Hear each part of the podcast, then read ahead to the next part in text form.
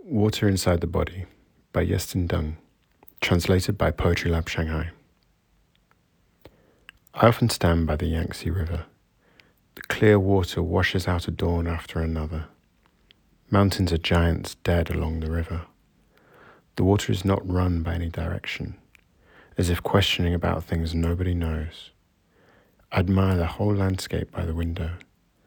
The water moves unhurriedly carrying away the morning mist and sun's poison with its wailing sounds, ripples of water fleeting past with my days, flushing away all immaturity.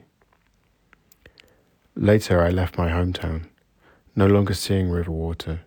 Buildings and streets are holding a knife in hand, pelting a layer of coolness from the sweeping wind.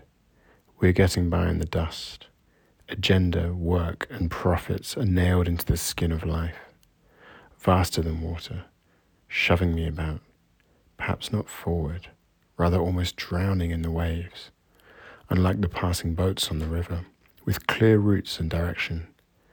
I cannot but drift incessantly, like the Yangtze labourers with their backs against the river, hanging onto the hawser of the ship, my spine anchored to the rope of life.